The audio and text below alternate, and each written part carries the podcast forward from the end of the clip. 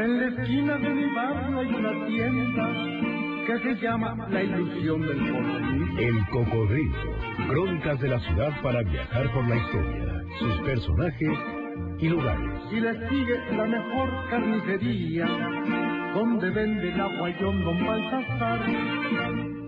Súbete en el cocodrilo y disfruta del recorrido por calles y anécdotas de esta ciudad. Conduce Sergio Almazán. El cocodrilo comienza su recorrido.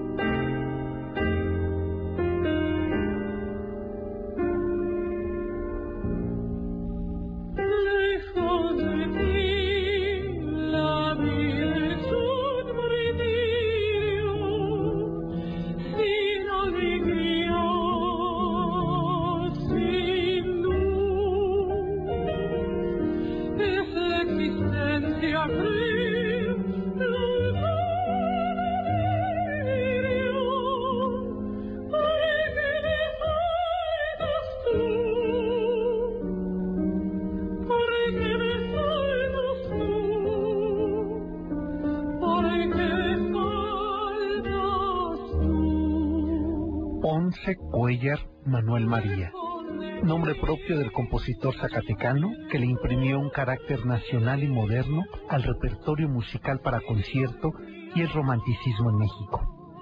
Se le conoce y reconoce internacionalmente como Manuel M. Ponce, y su trabajo musical para piano, guitarra y orquesta son simbólicos del México de la posrevolución, además de sus composiciones románticas. M. Ponce, además de compositor, fue un excelente pianista y en sus obras como su intermezzo, su balada mexicana, el concierto romántico, la suite cubana y la rapsodia mexicana, que fueron interpretadas en ocasiones por él mismo, puso de manifiesto la maestría y el conocimiento de aquel instrumento, resultado de la influencia que ejerció en él su hermana Josefina, quien era maestra de piano. A la edad de seis años ya ejecutaba la Zacatecana en piano y una de las predilectas por el artista, Amor Secreto, que era una danza francesa. Manuel M. Ponce, con 18 años, se muda a la Ciudad de México para ingresar al Conservatorio Nacional de Música, donde estudió piano y guitarra. Y la pieza que escuchamos ahora mismo, Lejos de ti, fue justamente su primera composición en letra y música que le escribiera a su madre cuando ella murió. Por lo que acepta irse a Italia en el año de 1904 a estudiar cursos superiores en el Liceo Musical de Bolonia con los maestros Enrico Bossi y Luigi Torchi. Posteriormente viajó a Alemania, donde estudió entre 1906 y 1908 y se perfeccionó en el piano, nada menos que con el maestro Martin Krause, regresando finalmente a México para dedicarse a la docencia con clases de piano e historia de la música, ocupando la cátedra que tuvo a su cargo el maestro hasta entonces, hasta que lo ocupó Manuel María Ponce, Ricardo Castro, en el Conservatorio Nacional. Manuel M. Ponce despertó severas críticas por el movimiento nacionalista que encabezaba el pintor Gerardo Murillo, el doctor Atten, por dejar el país y, y partir a Europa a perfeccionar sus técnicas pianísticas, pero sobre todo por crear una obra musical basada en temas del folclore mexicano, combinándolos con el estilo romántico europeo de su época. Pero en 1925 obtuvo una licencia para poder trabajar en París, al darse cuenta de los avances musicales tan rápidos que se daban en toda Europa, de- decidió quedarse allí hasta 1933. Una vez de regreso en México, se hizo cargo de sus clases de piano en el conservatorio y al mismo tiempo fundaba la cátedra en la Escuela de Música de la Universidad dedicada al estudio del folclore nacional, esfuerzo que extendió al conservatorio cuando obtuvo el nombramiento de director. De 1936 al 37 fundó y dirigió la revista Cultura Musical. Fue autor de numerosos artículos y ensayos, algunos de los cuales se recogieron póstumamente en el libro Nuevos Escritos Musicales.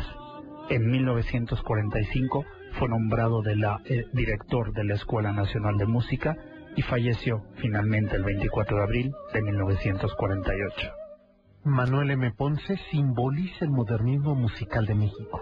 Basta mencionar composiciones para orquesta entre las que destacan las instantáneas mexicanas, poema elegiático, concierto romántico para piano y orquesta, concierto para violín y orquesta, Ferial y Chapultepec, además de sus canciones populares como Estrellita, Marchita el Alma, La Despedida, Onda, Insomnio y la más popular que estamos escuchando, Lejos de ti.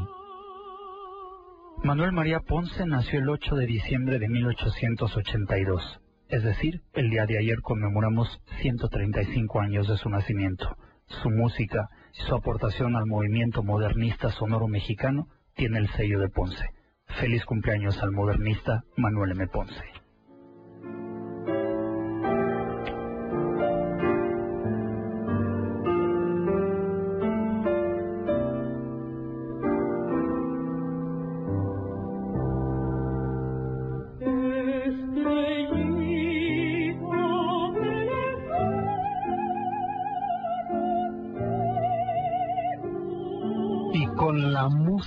Del maestro Manuel María Ponce lo recibimos esta noche de sábado 9 de diciembre, 7 de la noche, 8 minutos. Esto es MBS Noticias, el programa El Cocodrilo. Mi nombre es Sergio Almazán y recibo, así con este modernismo romántico, a mi querido Salvador de María, enclavado en el finales del 19 y principios del 20. Sergio, muchas gracias. Qué bonito el día, el programa de hoy. Qué compacto, qué entrañable. Con la música como hemos abierto las piezas más líricas de Ponce, Lejos de ti y Estrellita, para luego irnos a visitar el barrio de La Conchita. Y me parece que esto está en la voz de... de eh, Esta es de Encarnación. Encarnación. Encarnación Vázquez. maravillosa. que, eh, que hace una muy bella versión a esta a este tema del maestro Manuel M. Ponce Estrellita. Yo creo, como dijiste tú, quizá a lo largo de este programa vamos a estar oyendo distintas composiciones de Manuel María Ponce que nos va a permitir justamente seguir ese, eh, pues toda esa, esa- cronológicamente y desde luego estilísticamente en su discurso musical, toda esa carrera los por los distintos eh, eh, estilos compositivos que fue tocando Manuel María Ponce, pero sobre todo más bien, más que decir tocando, creo que equivoqué la palabra, desarrollando, hasta convertirse en el modernista nacionalista que realmente es quien, en manos de quien, cuajara la identidad sonora de México en los Después de- tiempos revolucionarios. postrevolucionarios. Exacto. Eh, porque es que imaginen ustedes esta música alrededor de un movimiento plástico, por ejemplo, eh, que ya había iniciado a finales del siglo XIX con el doctorato, eh, por un lado, con José María Velasco. ¿no? Pintando los volcanes, eh, este, este panorama y esta, este escenario del México que estaba haciendo el proceso de transición del campo a la ciudad. Correcto. Eh, y junto a ello, el otro gran movimiento, del cual también va a dar cuenta Siqueiros, Diego Rivera, Frida Kahlo, eh, Orozco, el movimiento del moralismo, ¿no? Que va a cerrar este círculo que, digamos, en su eh, radio, en su radial, iba a estar el movimiento de la Revolución Mexicana. Entonces, de repente pensamos que cuando hablamos de los primeros 20 años del siglo XX eh, mexicano, eh, se nos ocurre a primera vista eh, o a primer oído considerar que lo que tenemos es la música revolucionaria. Pero eso estaba ocurriendo, digamos, en las periferias de- del centro de- del país, ¿no? Eh, hacia el norte y hacia el sur. Pero que el centro del país estaba teniendo este desarrollo modernista, eh, resultado del- de estos grandes compositores como Castro, eh, como el Urdol, como el mismo este, Manuel M. Ponce, que estaban influenciados por el movimiento europeo Romántico. romántico Y modernista también, desde luego, impresionista, ¿no? y que, que toca a Manuel M. Ponce cerrar este ciclo del afrancesamiento, por decirlo así, con el Así es, nacionalismo. así es. Manuel M. Ponce es el compositor que en sus composiciones como la balada mexicana o como su internet o como las instantáneas mexicanas Incluso las Y- cubanas, ¿eh? y después vendría seguido por revueltas con las estampas mexicanas, por ejemplo, Claro. que es quien toma todo este folclore, justamente como lo decías tú, de lo que sucedía en la periferia de la ciudad, lo eleva al rango de, es un poco pesado este término, pero de música culta, de música de conservatorio, y empieza a integrar toda esta identidad rural en música de composición mucho más seria y además con este toque moderno. Con este toque, Entonces se imprime realmente el carácter del nacionalismo en la música mexicana a partir de Ponce. Por eso creo que como dices tú y lo recogían en tu crónica, es este hombre que es el crisol del romanticismo europeo donde se educa con, desde luego, el nacionalismo, las instantáneas del folclore mexicano, mexicano, y entonces se hace este crisol que quiere decir que surge y nace esta música será nacionalista de concierto mexicana solamente en el genio de Manuel María Ponce. Ya lo que vendría después, pues ya vendría a ser la consecuencia desde luego dictada por él todo este estilo componístico y toda esta metodología y academicismo de composición de música mexicana. Sí, y que lo podemos oír o con mayor claridad se puede ver en sus composiciones para guitarra. Desde luego. Que es donde, eh, digamos, eh, nos deja un aliento del movimiento revolucionario, pero al mismo tiempo eh, tiene estos aires europeos. Entonces, en esta combinación da como resultado el modernismo, es decir, que va a sonar a Palacio de Bellas Artes, a Monumento a la Revolución. Exacto, todo al mismo tiempo, todo indistinto, desde luego, así es. Como una mezcla de todo y a, la montaña también va a sonar y va a tener aires, desde luego, de una nopalera y al mismo tiempo tremendamente, no nocturno, sé, y... Eh, eh, metrópoli, ¿no? Exacto. Como cuando uno escucha esto que pareciera una plegaria eh, amorosa de, de una estampa francesada en el, en el México moderno, con Lejos de ti, por ejemplo, ¿no? Exacto. Y, Estrellita que hace este recuerdo de campirano, ¿no? Que deja por un lado el guapango, el guapango de los eh, hermanos Moncayo, este, Castilla, de, los Castilla, ¿no? Por un lado de ese hombre que va, de ese pastor que lleva su rebaño para enclavarse a la noche y ver la estrella, ¿no?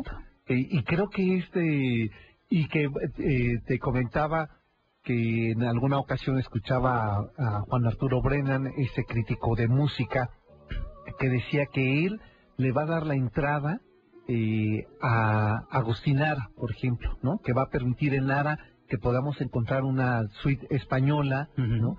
Junto a esta música eh, romántica de la vida nocturna y del arrabal, ¿no? Correcto. Pero que no es un danzón, que, es esta música larista. Claro, bolero. No, bueno, bueno ni tampoco también larista, de acuerdo, de acuerdo. Esa es una expresión muy mexicana. y que ellos dos le dan la entrada a José Alfredo Jiménez. Claro. Ya con la música ranchera, resultado del campo, pero ya en una ciudad donde a tu amor yo me aferro, ¿no? Entonces creo que eh, por eso resulta tan interesante Manuel M. Ponce. Y esta noche, mira, ya nos colgamos hasta el primer corte hablando, se nota que nos gusta más. Nos encanta música lírica, canción, pero también conciertos, pero también muchísimas composiciones para piano.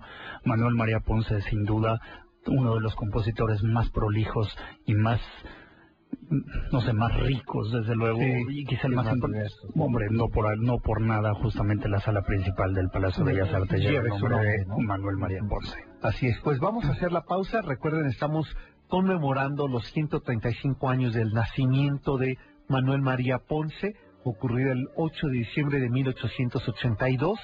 Y con esta música vamos a la pausa. Le recordamos 51 66 1025 es eh, nuestra vía de comunicación en cabina. Tu Twitter, Salvador. Arroba Salvador de María. El del cocodrilo, que es arroba el cocodrilo MBS. El mío es S Almazán 71. Y eh, regresando de la pausa, vamos a viajar al sur de la Ciudad de México. Ayer fue Día de las Conchitas y pues dije qué mejor pretexto que para hablar de esta maravillosa plaza, como bien decías tú, compacta, que reúne ahí eh, el encuentro de españoles con indígenas, eh, de ese mundo prehispánico a este mundo novohispano, en la Plaza de la Conchita, ahí en el centro de Coyoacán, en la antigua villa de Coyoacán, pues eh, hasta allá nos vamos a ir y el día de mañana eh, tenemos nuestro 16 recorrido. Correcto, y nos vamos a dar cita en el parque hundido, a las 10 de la mañana. Exacto. Correcto. Y vamos a recorrer el barrio de El barrio de No saben el viaje que vamos a hacer. ¿eh? Así es que los invito, llamen 51 66 105 si se quieren inscribir. Hacemos la pausa y volvemos. Esto es MBS 102.5 y esto es El Cocodrilo.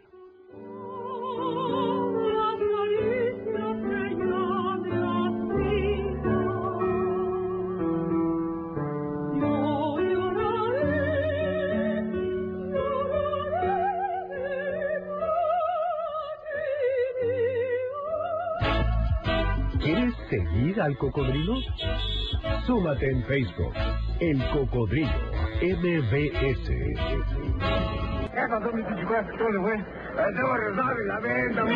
Regresamos para seguir recorriendo las calles de la ciudad a bordo de El Cocodrilo.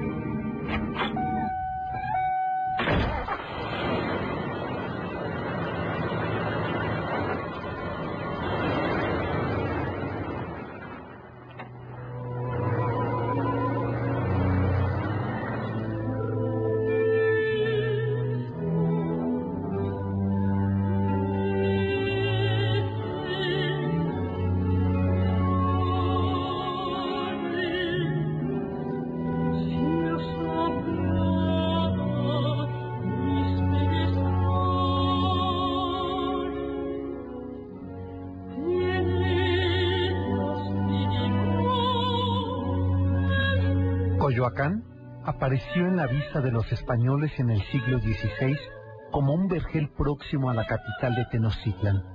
La villa de Coyoacán era el paraíso verde del sur, debido a su privilegiada ubicación en la orilla suroeste de la Laguna de México, con tierra firme producto de la erupción del volcán Chitle que servía de espalda al territorio ribereño. Serían estas tierras irrigadas por las aguas de los ríos de la Magdalena y de Miscuac que las eligiera Hernán Cortés para emprender la hazaña suprema de la apropiación y dominio del territorio novohispano. Desde su paso en 1519, Cortés reconoció Coyoacán como un lugar estratégico para su empresa conquistadora a nombre de la corona española. En estas tierras sureñas estableció su primera residencia sobre la antigua zona ceremonial tepaneca. Edificó el primer ayuntamiento en el antiplano, la prisión de Cuauhtémoc, la conquista del Soconusco, Guatemala, Michoacán y Pánuco. Desde agosto de 1521 hasta finales de 1523, Cortés habitó y organizó la naciente vida novohispana desde estas tierras del sur del Valle de México, en especial desde la actual Plaza de la Conchita, que era el epicentro tolteca de Coyoacán, antes de la presencia tepaneca y española. Una vez que logra avanzar y apoderarse del centro Tenochtitlan, Cortés pide a los frailes menores tomen sitio en Coyoacán, hasta donde llegaron Fray Martín de Valencia y más tarde Luis de Fonsalina o Fray Francisco Jiménez. Tan luego estos franciscanos tomaran posesión en Coyoacán, iniciaron la construcción de una capilla, en lo que se cree que son los actuales predios de la Plaza de la Conchita o la Limpia Concepción. Aprendieron náhuatl y y tan pronto aprendieron su labor evangelizadora, edificarían el templo de la Limpia Concepción o de la Inmaculada Concepción, obra que se conserva hasta nuestros días. En las inmediaciones donde estuvieran las caballerizas de Cortés, la casa de Malintzin, el obraje de la Concepción y las casas reales. Debajo de estas construcciones quedarían los centros ceremoniales otomíes que los tepanecas habían edificado en el siglo XIII y principios del XIV. A principios del siglo XVI, Coyoacán fue la residencia de Cortés, y en esta capilla dedicada a la Purísima Concepción de María se ofrecía misa todos los días. Comenzaron los misales en náhuatl y más tarde en español. Su primera construcción barroca data del siglo XVI. Aunque poco queda de esa primera construcción, la actual iglesia de la Conchita es del siglo XVII y cuenta con una sola nave, una cúpula, dos campanarios, una sacristía anexa y una fachada de estilo plateresco con motivos florales y atrio, que es una plaza que cuenta con jardines y caminos empedrados. La primera iglesia construida en Coyoacán sería la actual Plaza de la Conchita, el inicio de la vida colonial del sur del Valle de México.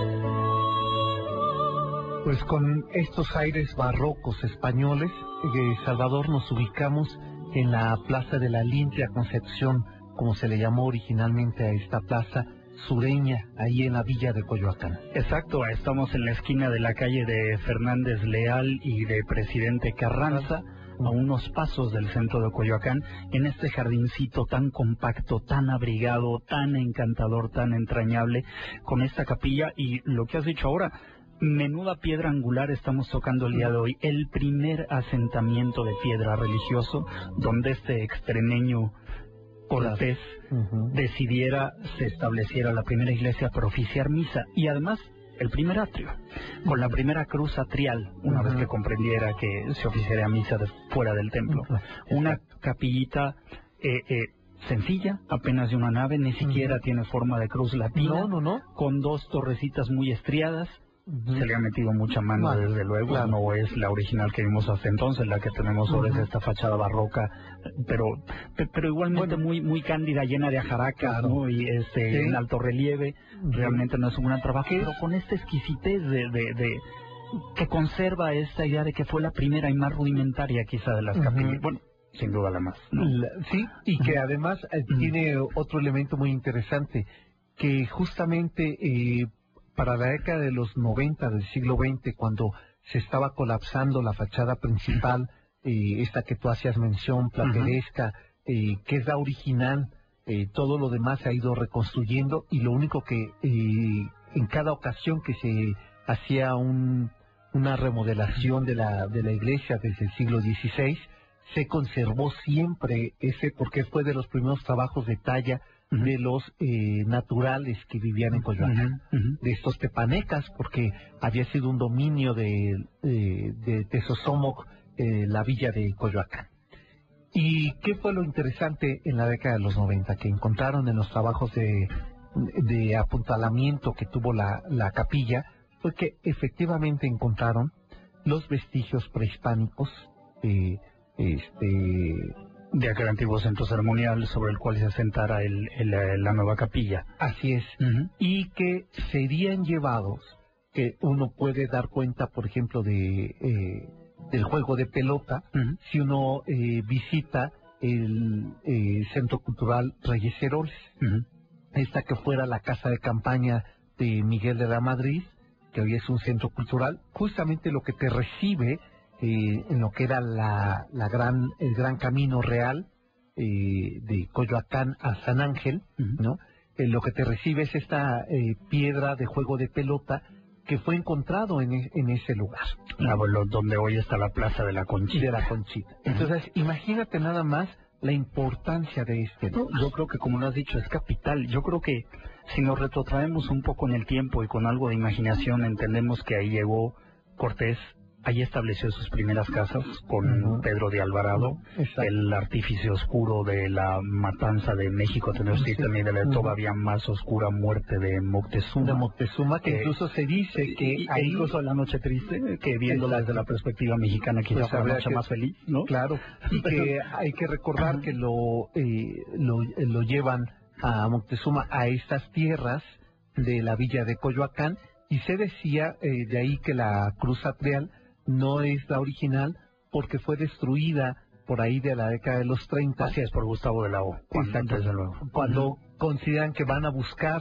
los eh, tesoros eh, de Moctezuma que consideran que estaban eh, enterrados ahí, ¿no? Correcto. Entonces destruyen en algún momento, tratan de reconstruir esta cruz, se vuelve a colapsar eh, para la década de los 70 y la que tenemos hoy día en realidad es un préstamo del barrio de San Ángel. De ahí eh, extraída esa, esa cruz, Esta cruz que es la que nosotros conocemos el día de hoy. hoy, ¿no? hoy en día. Bueno, pues entonces Cortés dice, eh, levántese aquí una capilla, porque hay que oficiar misa para emprender, exacto, este- esta empresa conquistadora de la vecina ciudad de Tenochtitlan. Pero Exacto. fíjate que la historia se remonta un poco más atrás, unos años antes de que viniera Cortés, eh, como decías tú, este territorio tepaneca ya había sido dominado por, por los mexicas. Sin embargo, eh, por ahí cuenta la leyenda que quizá el- la dominación o el dominio que ejercían los mexicas sobre los tepanecas no era tanto, o al menos en los tiempos del Huitlatón y Ahuizotl, porque el PIDE, finalmente en Coyoacán había unos manantiales maravillosos que alimentaban la Ciudad de México, y el pide que se construya un, una- un acueducto que surta de esas aguas de los manantiales Ujú. a Tenochtitlan, y el Tlatuani, o más bien el señor de Coyoacán, eh, se niega. Y se niega con una razón, pues al menos hidrológica o al menos técnica, muy correcta. Dice, si mandamos el agua para allá, se va a negar y se va a inundar Tenochtitlan. El Huitlatuani Ahuizotl se enfurece por la negativa de aquel, lo manda a matar, se consuma la obra y el propio Ahuizotl muere justamente en la inundación inundación. 1502. Exacto. Sí. Entonces, y, fundacional, ¿no? Esta, Bueno. esta, esta plaza, Claro. esta cercanía de los dos señoríos y a donde llegara Cortés, ¿no? Justamente exacto. a instalarse por primera vez y a partir de ahí planear, Planear la invasión, desde luego la conquista de de México Tenochtitlan, Tenochtitlan, ¿no? en esa misma plaza. en esa plaza. Y además basta decir que regresando a la pausa ya hablaremos de aquí nos instala en, una, en, en- en la esquina de, eh, de Carranza, Presidente Carranza y, y- y que ya hablaremos de esa casona que ah, se claro, conserva hasta el la día casa de de, hoy. Vallarta y la calle de Vallarta. y la claro. calle de Vallarta. De De, ello vamos a hablar regresando a la pausa, pero no sin antes decir que, a ver, cómo estaba ubicado y por qué era tan importante este territorio. Va a tener, va de las aguas del Ajusco que van a descender por Río Magdalena, van a desviar para tomar Río Miscuá. Que van a dar, todavía hay eh, estas aguas negras, eh, si uno entra a los viveros de Coyoacán, ¿no? Todavía aparecen, y ahí se va a construir un puente, del cual vamos a hablar después. Muy De este bien. puente que daba entrada al Camino Real a eh, la villa de Coyoacán, Coyoacán. ¿no? Eh, y bueno, nos vamos a la pausa escuchando música de Manuel M. Ponce, pero no sin antes recordarles que el día de mañana, a las 10 Tenemos de la mañana, nuestro recorrido 10 el de la mañana. del año, ¿eh? Sí, muy importante. Nos vamos a recorrer cerca donde estamos hablando hoy, un Sí. hermosísimo barrio donde vamos a visitar la casa del abuelo de Paz, ¿no? de don don Irineo Paz, desde y su luego. vecino de Valentín Mora, desde luego el Instituto Mora, ¿no? Casa de Valentín Gómez Casa de Farías, Valentín Gómez Farías, este hermoso barrio de Miscuac, y nos vamos el a dar obraje, el cita obraje de Miscuac, el obraje de Miscuac y nos vamos a dar cita a las 10 de la mañana en el Parque Hundido, Exacto. mañana sábado, Ahí en el para reloj. este recorrido de Miscuac, en el reloj del Parque Hundido. Ajá. o pequeña plaza de este, La- la- Dolores del Río. Así es. ¿no? Bueno, pues de ello vamos a platicar mañana, pero si se quiere inscribir, 5166-1025. Miguel García Cuadrado va a tomar su llamada y va a anotar Este, su este tema es también de tus consentidos. Marchita la... No, ¿No? Ah, perdón. no, la No. pajarera. Ay, qué bonito, ¿no? Es que no más. repito, es música folclórica, popular, lírica, canción. Que esa te recuerda Pero al rato, ¿verdad? ¿verdad? Me encanta, sí. Oye, ¿ya, ya pusiste Marchita el Alma? No, esa será regresando de la pausa. Marchita el Alma, su primera intérprete, quien la hiciera más famosa fue Lily Pons, y creo que fue en el año de 1902. Fíjate. Hermosa, ¿eh? hermosa, Sí, sí. hermosa interpretación, creo, pero por ahí buscamos. Ah, Bueno, que nos llamen 51 66 105, ahí les dan informes de nuestro recorrido del día de mañana. Nosotros volvemos y pidan también sus temas del maestro Manuel M. Ponce. Cuando a México vayas,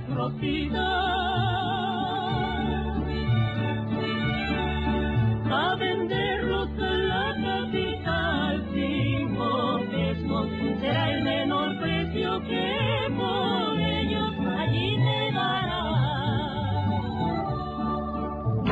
Síguenos en Twitter. S. Almazán 71.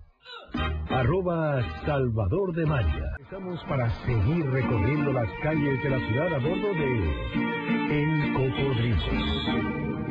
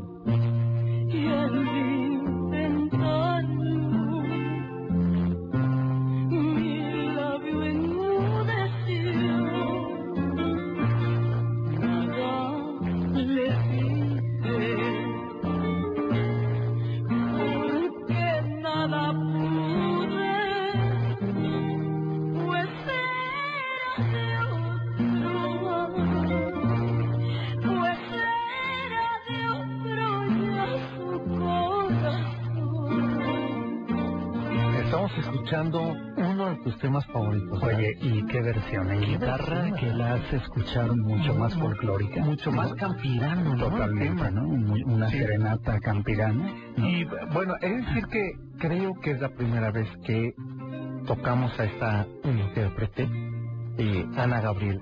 Este es un disco que se llama eh, Música de dos siglos, me, me parece es el título A.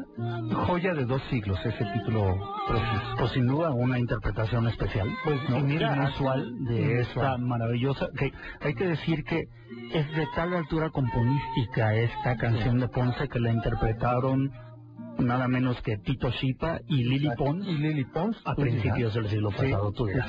Y aquí una atrevida interpretación de Ana Gabriel sí. acompañada de guitarra. Y ese hijo yo, Inusual, la verdad es que recurro mucho a él eh, a título personal, o sea, eh, yo en corto. No sé, la verdad es que está muy linda. No sabes qué buen disco es, porque efectivamente lo que hace ella es revisar el cancionero mexicano de dos siglos, y por ejemplo aparece Aburrido me voy de Joaquín Parrado, o sea, de- y, y hace esto, juega con guitarra o con hay que decir que buen guitarrista trae. buen No sé quién es, pero Sí, no, si no, luego no, nos dice Janine porque hay que darle crédito a este guitarrista. ¿eh? Qué bárbaro. sí, sí, lo, lo hace muy bien este arreglo y hoy dije, bueno, vamos a darnos esta oportunidad de escuchar eh, en esta versión que suene Manuel M. Ponce mucho más campirano para que vean nada más los registros, eh, la amplitud de registro.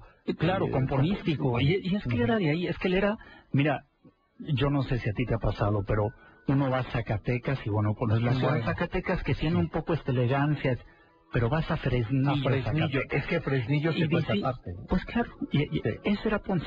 Ese era ¿no? Ponce, Con sí. ese teatro de madera restaurado y esa arquitectura tan tan ecléctica que Y de pronto te topas en un pueblo tan exacto, tan Eh, eh, tan eso, tan provinciano, tan, tan pequeño y a la vez tan grandioso sí, y sí, con esa con esos montes y esos paisajes y esos Así cielos, ¿no? Sí, pues eh, con la música, con esta, con este escenario eh, sonoro del maestro Manuel M. Ponce es que estamos recorriendo este barrio sureño eh, de la antigua villa de. Coyoacán, Correcto. en la plaza de Coyoacán. Y antes de la pausa, bueno, ¿tienes Bueno, fíjate, tenemos por aquí unas llamadas. Hablando de la Conchita, nos llama Adriana Quesada y dice que muy cerca de la Conchita, en la calle justamente que hablamos ahora, el Camino Real, Real. que es Francisco Sosa, había un convento donde Hernán Cortés pidió que se fue sepultase en sus riastos una vez que muriera. Sabemos que no están ahí, sabemos No, ahora no, desde que- luego dónde están, pero eso da cuenta de lo querida que era la villa de Coyoacán Claro, para no, bueno, Cortés. A ver, ¿no? eh, en la villa de Coyoacán recibe él, eh, de, por cédula real, el derecho del marquesado del Valle. del Valle de Oaxaca, correcto, que llegaría justamente desde hasta Coyoacán hasta, hasta interminable, hasta Guatemala, Nicaragua, Honduras. exactamente. ¿no? Este, y ahí recibe esa, esa notificación eh, de la corona española. Insospechado para él, ni él mismo sabía no, la extensión no, de las no, tierras que comprendería ese marquesado. Exacto. Y eh, un poco para completar este comentario, efectivamente Cortés es sepultado primeramente en Corpus Christi y después Lucas Alamán va a retirar el cuerpo. Ujú. eh, en una forma muy engañosa, engaña porque quieren eh, este, exhumar los restos de Cortés y se los lleva a esconder eh, envueltos, dice, en, en, un, en un pañuelo. eh, estos restos se los lleva, en una sábana más bien, se los lleva al hospital, Hospital de de Jesús. Y eh, están ahí, es donde presuponen que se encuentran los restos de Cortés, que próximamente vendrá a México una exposición de Cortés eh, que yo vi en España y que no sabes el trabajo que ha costado, a pesar de que más del 80% de las piezas eh, este, de esa exhibición en España fueron prestadas por el gobierno de México Ya. y no han podido montarla acá. ¿no? Siempre sucede así, ¿no? Siempre sucede. Exactamente. Y hay unas la calle y oscuridad la casa. muy interesantes que hay que ver y llegará, se suponía que en diciembre, probablemente hasta enero, febrero, en el Museo de Antropología. Buena oportunidad. Y esto nos lleva eh, a otro personaje de eh, este barrio de la Conchita, de esta plaza de la Conchita. En esa esquina de Vallarta y eh, Presidente, Presidente Carranza, está una casona del siglo XVI, eh, una muy bella casa eh, donde habitaría y donde visitaría de forma frecuente, en realidad no habitó esa casa, pero la visitaba de forma frecuente Cortés. Así es. Esa casa, esa esquina, vivía una mujer indígena eh, que la había seducido ujú. y con quien eh, se dice en esa casa había criado al hijo de ese, de ese romance. ¿no? A Martín Cortés. ¿Y quién vivía ahí? Malintzin. La María Malintzin o Así la. Malinche. O la Malinche. Ella vivió ahí. Eh, ¿Cómo se dieron cuenta? Porque se sabía que ya no salía a la, a la villa por una razón. ¿Qué, ¿Qué vamos a encontrar en la fachada? ¿Qué va a tener? No sé, realmente... Para atar ¿Perdona? al caballo. Ah, claro, el, el- el- sí, los, pues eh, no me recuerdo el nombre, pero bueno, exactamente, para, para lazar ahí al caballo. Exacto, si se sabía que ahí vivía una mujer, las mujeres no podían Andar a al caballo, claro. Entonces, ¿por qué había esto? Pues porque después se dieron cuenta los vecinos que les gustaba la cotilla, que quien visitaba esa casona era Cortés. Y quien estaba al interior de esa casa, pues la Malinche. Entonces, esa casa se conserva hasta el día de hoy. Así es. Eh, Es la sede de un bazar, a veces que se pone ahí los sábados, Sí, es una sí, casa sí. de muros muy espesos, Muy una casa muy antigua, muy linda. El bazar tuvo a veces mejores épocas, pero es, es un paseo exquisito para ir por ahí el fin de semana y... Eh, que mira lo que son las cosas, a ver si recuerdas cómo se llama el pintor de, de la eh, presidencia municipal de Azcapotzalco, eh, que vivió en esa casa, junto con, con su esposa, que es quien se encargó, a ver si ahorita me recuerdan, me ayudan de aquel lado a sacar esa información, de esta mujer que eh, trabaja los murales de Bonampak, ¿no? Eh, y ese matrimonio vivió en, En esa casa. Pues mira, nada más. pasaban, ¿eh? Pero te das cuenta cómo se vuelven a unir. Los tepanecas vuelven a llegar a luego, Azcapotzalco. ¿no? Ujú. Entonces, eso es muy interesante. Nada más por mencionar esos dos lugares. La Quinta de Cortés. Eh, Correcto. eh, que Donde estuvieran las caballerizas, Exacto. desde luego la casa lo- de Malintzin. el ¿no? obraje Exacto. eh, en Fernández Leal, que hoy es una eh, librería. la librería Elena Garro. Ajá, ¿no? Pues nada más para que vean en ese, La riqueza La de esas riqueza. dos cuadritas que tenemos ahí, ¿no? porque esa Y ese jardincito tan encantador, No, finalmente, bueno, y el- tan compacto, tan Exacto, bonito. sí, sí, Ujú. y que se convertía además en el espacio evangelizador de eh, eh, para los naturales y es donde Pedro de Gante va a instruir a estos franciscanos que aprenden náhuatl Y Otomí. para que puedan evangelizar en esa zona. Tan pronto se dieron cuenta que estaban rodeados de agua, de una enorme vegetación, es que eh, llega una segunda orden, que van a ser los dominicos, Dominicos. se van a apoderar de ese lugar. Y van a construir Un poquito más bélicos que los primeros, ¿no? Porque Exacto. no, no, no eran, no eran de No, modales así tan no, no, no, refinados, eran más bien... no, más bien eran aguerridos y van a construir ahí la gran parroquia donde eh, eh, dice aquí esta llamada Cortés quería ser sepultado, que es Mm. San Juan Bautista. San Juan Bautista. La gran iglesia que Así vemos es. hasta el día de hoy, junto con el convento, que no van a concluir porque van a seguir su recorrido hacia, siguiendo el camino real, Hacia el Carmen. hacia eh, eh, Tenanitla. ¿no? Que va a ser primero que San Jacinto y luego eh, este, Chimalistac. y el último de sus conquistas va a ser eh, Carmelita. Así es. ¿no? Entonces fíjense cómo unían cruzando ese puente que les decía para con ello irnos al corte, cómo se llama este puente virreinal que existe hasta el día de hoy, que se construye este puente justo porque por debajo pasaban las aguas del río Magdalena. Magdalena. Exactamente. Lo dejamos a pregunta a Lo nuestro dejamos a- exacto. lo- No, vamos a dejar la pregunta. Vamos a dejar la pregunta. Díganos cómo se llama este puente por lo- que pasaba por encima de las aguas del río Magdalena Y que que se conserva el día de hoy. que se conserva es Así de es. los pocos puentes Ujú. virreinales que existen hasta el día de hoy y que conectaban el pueblo de Tenanitla con el eh, pueblo o la villa de Coyoacán. de Coyoacán. Bueno, con ello nos vamos a ir a la pausa, eh, Salvador, invitándolos a que el día de mañana hagamos nuestro último recorrido a pie del cocodrilo. Nos vamos a ir por un barrio cercano al del que estamos hablando, el de Miscuac. El punto de reunión es Es a las 10 de la mañana en el Parque Hundido, en los terrenos de la vieja ladrillera. Nochebuena. Nochebuena, en el lado del reloj, no olviden, digo, el Parque Hundido es enorme, nos vamos a ver en el reloj a las 10 de la. Ahí nos vemos el día de mañana, 51 66 105, para que vean sus canciones y para que les den informes de este recorrido. Volvemos, esto es el Cocodrilo MBS Noticias, es la frecuencia.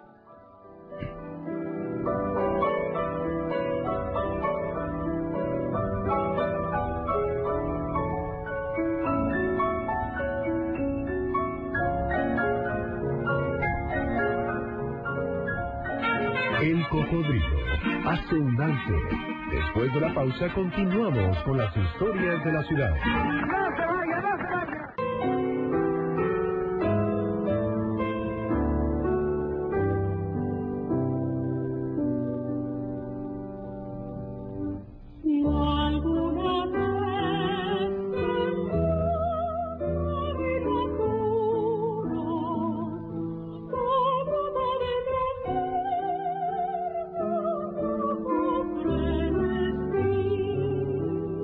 Escuchamos al modernista.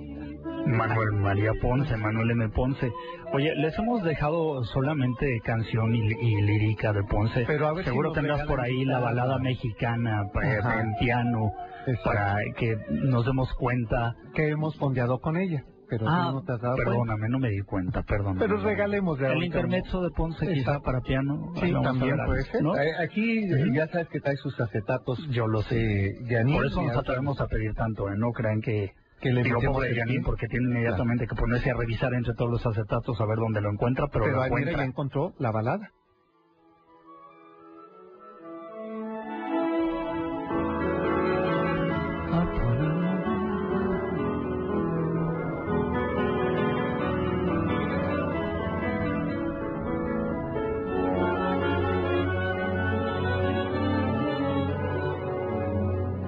Aquí tenemos a la balada mexicana en una versión orquestal y para piano, ¿no? Sí, También sí, sí, interesante, nada más ¿no? lo que oye déjame leer eh, algo de los de que nos escriben en el Twitter Adrián Martínez dice que una noche muy placentera escuchándote Salvador y escuchando el programa dice cómo se antoja leer en un libro las crónicas de la ciudad que, que comentamos ya verás la sorpresa que te tiene el cocodrilo, porque Pues ya. nos vamos a poner a chambearle esto. Bueno, cuando digo vamos, digo en plural y soy un poco, este... no pues poco, sí pues sí, te voy a este, poner a porque- trabajar claro La verdad es que aquí el escritor es Sergio Almazán, no, pero, no, pero sí. que vamos a hacer, porque ya es mucho, mucho material y sobre todo, ¿cuánto no? Cinco años. Cinco años, Cinco entonces para años conmemorar nuestro quinto aniversario, que ojalá que así sea posible. ¿verdad? En junio cumplimos cinco años, pues que lo celebremos con un libro de crónicas del cocodrilo. Así es. Eh, Por lo menos ahora que fui a la Feria del Libro de Guadalajara, se lo dije a mi editor. ¿Y Eh, que- le y- dije, mira, Gabriel, ¿hizo quiero feo hacer- o no? No, me dijo que estaba muy bien, que Ok. le parecía muy buena idea. Este, No, pues le dije, nada a más a el la pluma, Pues pues, sí. Entonces, eh, Pero que es un contrato jugoso, ¿eh? porque a nosotros no, no, no, no. ya, ya queremos como, ya, ya, ya, exacto, ya queremos como María Félix, ¿no? No es lo mismo una noche en mil pesos que mil noches de centavo. ¿no? Exacto. No, no.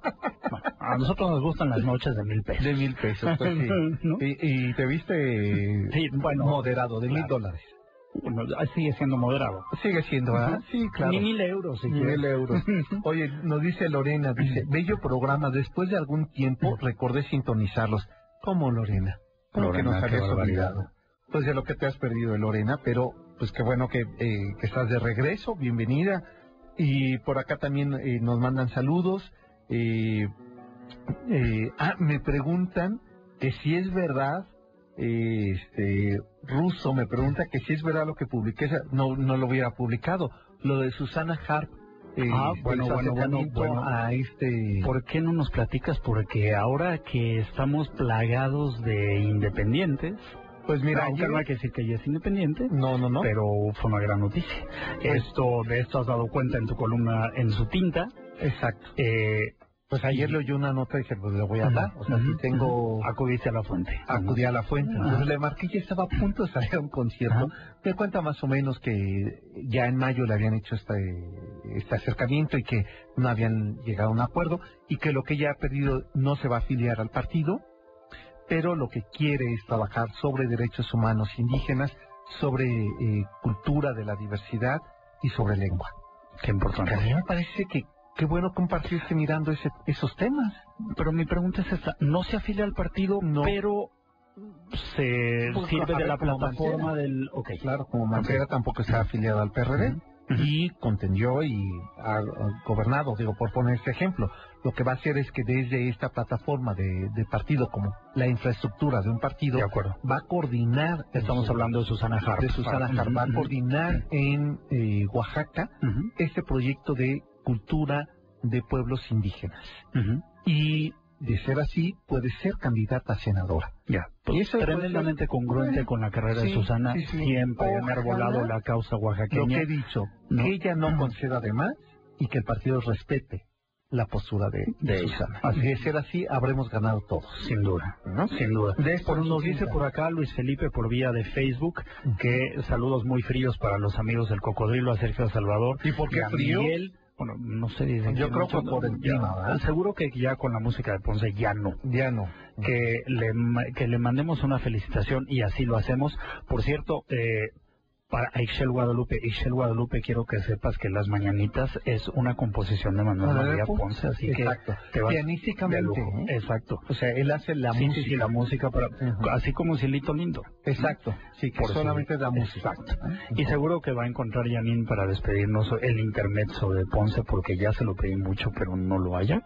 Ah, ahorita, Este, ahorita con ese desde luego nos vamos a despedir o quizá con las mañanitas para piano para ti, Ixchel Guadalupe es obra de Manuel María Ponce.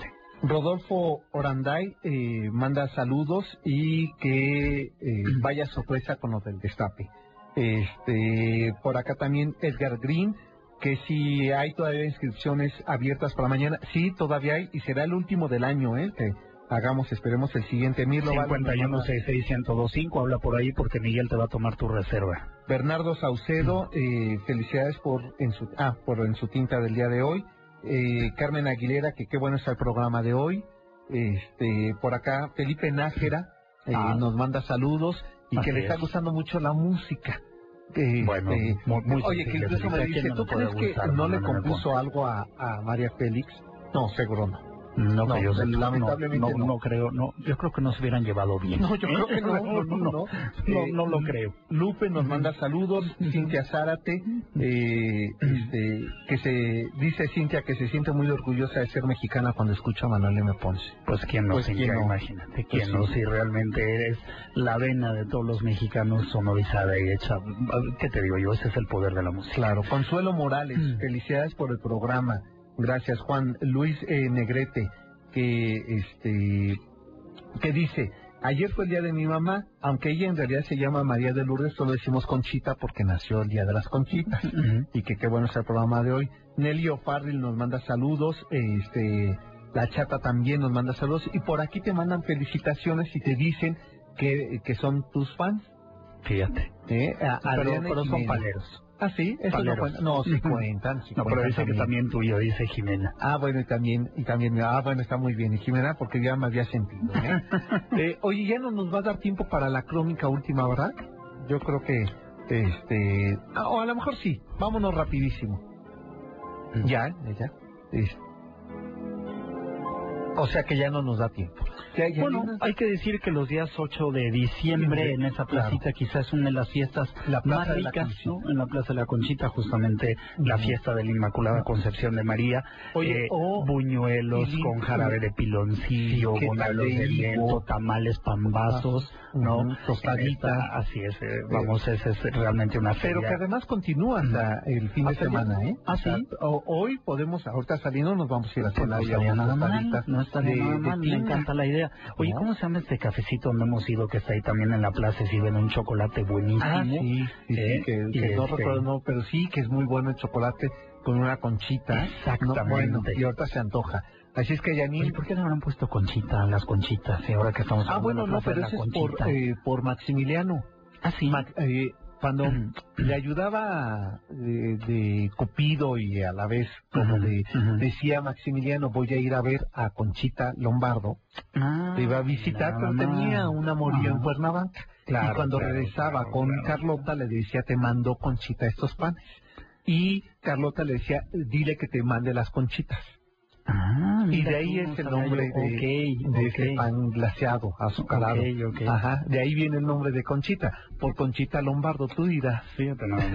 Cuando en realidad ni siquiera Conchita se los mandaba. No, bueno, ella- y seguro ella no se metía a hacer el pan tampoco. No, bueno, y ella estaba en Puebla y él se iba a Cuernavaca, Ajá, ajá. a sus amoríos de Cuernavaca. Claro. Entonces de ahí viene el nombre de, de. Conchita. Bueno, pues nosotros ya nos vamos, pásenla bien, buen fin de semana. Esos amoríos que le dieran en el jardín borda, que los esos, tenieran. esos, ¿no? esos mismos. Exactamente. Bueno, pues... eh, ¿Y quién era el Celestino? eh, ¿Quién era la eh, Celestina? Conchita Lombardo, La propia, de... la de Lombardo Toledano, la propia... la No, pro- no, no, de, este, de Márquez. Ah, ella era la Celestina. Ajá, ella era la Celestina, pero de eso te lo cuento después. Ya, eso vamos a Ya, ya nos vamos, Me ¿verdad?